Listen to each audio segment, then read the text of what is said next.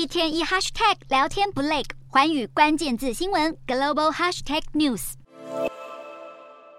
中国家政市场庞大，根据官方数据，相关从业人员已经超过三千万人，成为重要就业渠道。各大家政服务平台也会不定期举办媒合活动，帮忙配对雇主和家政阿姨。虽然中国正面临少子化的问题，但是在这样的背景之下，民众对于专业保姆的需求，还有家政人员的素质要求反而更高，一些较年轻而且有经验的育儿嫂、月嫂也更容易被雇主相中。近期在网络上就流传一系列中国家政公司的广告，引发网友热议。原因是这些家政妇的外貌都相当姣好，媲美选美比赛。许多网友们看到这些广告，都直呼这根本是在选后宫。一些女性网友则表示，女主人看到这些人选也不敢雇佣，老公可能马上就被拐走。不过这些家政妇不止外貌吸睛，仔细一看履历上面的资料，不少还是硕士毕业，而且具备外语、料理、心理学等专业能力，还有一些主打自己是高端家政服务，不禁令网友感叹：现在要当保姆或管家，竞争也这么激烈。中国的新生儿数量下滑，每个孩子在父母亲的心中都显得特别珍贵，家长对保姆或月嫂的要求当然也随之提高。特别是一些高收入的家庭，更愿意砸钱取得最专业的服务。而在这些家庭工作的人，每个月收入达到几十万台币都不是问题，也难怪这些年轻貌美的女性都争先恐后的想要投入家政市场。